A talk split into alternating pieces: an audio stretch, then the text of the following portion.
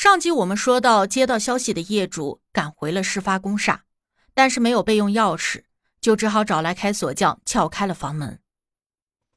这间屋子呀，在二零一零年由开发商翻新了以后呢，就以每个月一万五千五百元的价格租给了阿 T，总面积呢仅为四十六平方米左右。不过由于层高近四米，因此呢，里面加建了一个阁楼作为睡房。而这个阁楼底下又是两个面积较小的隔间，外面则是客厅和一个厕所。进屋内呢，里面是空无一人，但是空调却是一直开着，空气中还充斥着清新剂的味道。部分的地板砖也莫名的被人撬开，客厅的一个水泥墩子更是引人注意。探员们一眼就看出来，这个庞然大物啊。就是监控视频里的那三个男子抬进电梯的那个水泥墩。凭借着多年的办案经验呢，他们瞬间就有了一个最坏的猜想。二十分钟以后，消防坍塌搜救队携着专业的工具率先抵达了案发单元。这个水泥墩子啊，长宽都是一米，高五十厘米。经过五个小时的忙碌。消防队员总算是把它给凿了开来。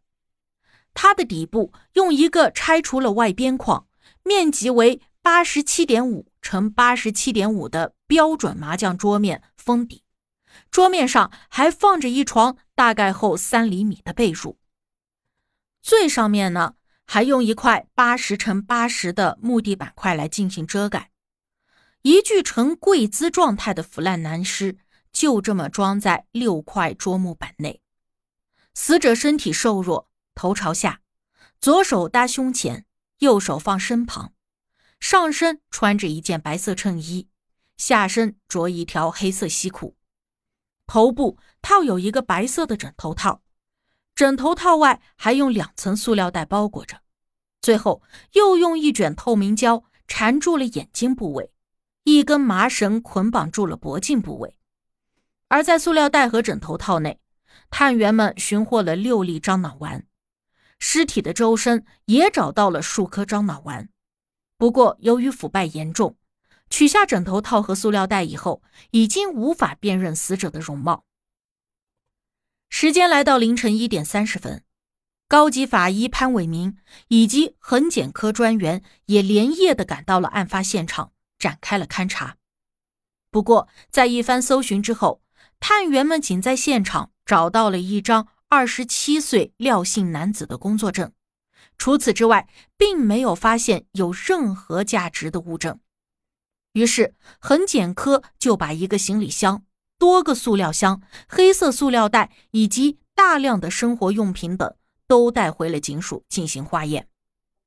凌晨四点，奎永殡仪馆把尸体运至了殓尸房进行解剖和化验。石棺在复原之后，也被运到了荃湾物证室。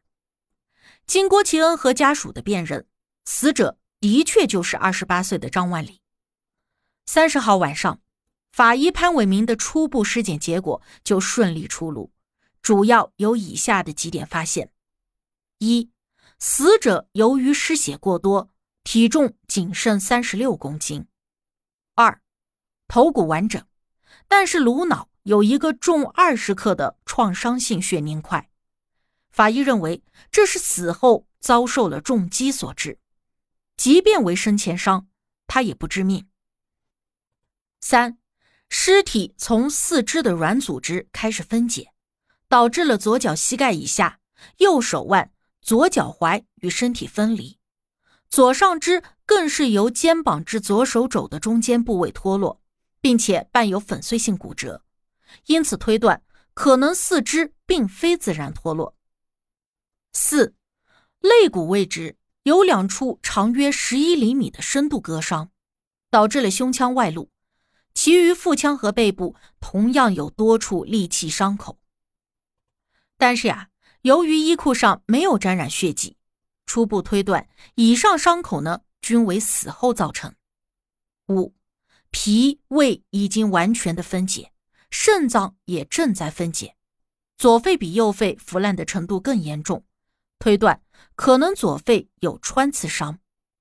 六，心脏有撕裂，两处心室外露，横膈膜多处撕裂，肝脏亦有撕裂，因此同样推断由利器造成。不过法医认为这些脏器伤均为死后造成的。七，大腿内侧和脚踝处有多个针眼，推测生前可能被注射了酒精。八，化验科在肝脏内验出了一种挥发性化学物质阿氯甲烷，过量吸食会损害中枢神经，导致昏迷、神志不清或者呼吸系统停顿。九，具体的死因啊，因为窒息，只不过由于腐烂严重，也无法判断究竟是勒毙的还是药理作用所致。警方根据各种线索得知啊。三月十一日，共有四个人乘机前往台湾，分别是案发单元楼的租户，二十六岁绰号阿 T 的曾祥新，与他合租的二十三岁绰号阿 K 的张善恒，合租的二十一岁绰号阿豪的刘希豪，以及十八岁绰号小草的何静文。他后来啊改名为何凌瑜。接着呢。重案组又迅速的联系了台湾省警方协助调查，并且在同一天中午，也就是三月三十一日，逮捕了五名涉嫌参与案件的嫌疑人。他们分别是阿 T 的二十七岁好友廖某国，因为我们前面提到，在案发的房间里发现了他遗留的工作证；二十四岁的重要线人唐某，因为。他在收到那条 What's 的 APP 的信息之后，却没有第一时间报案。二十一岁的男子梁某贤和他十六岁的女友蔡某仪，查询了监控之后，发现这两个人在案发后有进入过单元间，怀疑曾经协助过几人处理尸体。令人惊讶的是，张万里的未婚妻郭其恩竟然也成了嫌疑人。原来呀。警方调查之后，发现他隐瞒了重要的事实。他们查询完阿 T 曾祥新的通话记录之后，发现三月五日起，郭其恩与阿 T 有过三次通话。可是报案的时候，他却一口咬定自己不知道阿 T 的任何信息。他究竟为什么要隐瞒这个细节呢？面对警方的审讯，郭其恩给出了自己的解释。他虽然跟阿 T 认识，但确实是不知道对方的电话，因此在张万里失踪以后呢，立即就打开了电脑查询阿 T 的联系方式。在台式电脑上，他发现三月三日一整天，张万里共向阿 T 发送了一百零六封电子邮件和信息，内容都是催对方把他的本金退出来。而在张万里的笔记本电脑上。郭奇恩还找到了阿 T 的手机号码，但是或许是对方已经睡着了。三月四日没有接听。三月五日一大早，郭奇恩再次拨打了阿 T 的手机，这次总算是有人接听了。谁知道阿 T 却称三月四日张万里的确来找过自己，可是并没有拿走本票。两个人简单的聊了一会儿之后，张万里就说有事情要走了。倘若郭其恩急需这笔钱，可以到自己的住所来拿回本票。郭其恩知道本票上的名字呢是男友的，自己即便是拿到以后没有他的亲笔签名，那也是废纸一张，所以就没有去拿。而更重要的是，阿提还告诉他千万不能报警，字并不符合规章程序。很有可能警方调查之后会没收本金，但是又找了一天，实在是找不到人，他才在三月六日决定无论如何也要报警。那郭其恩这个话是否可信呢？警方一时之间也无法判断，只能够静等台湾方面的消息。幸好呀，很快他们就有所收获了。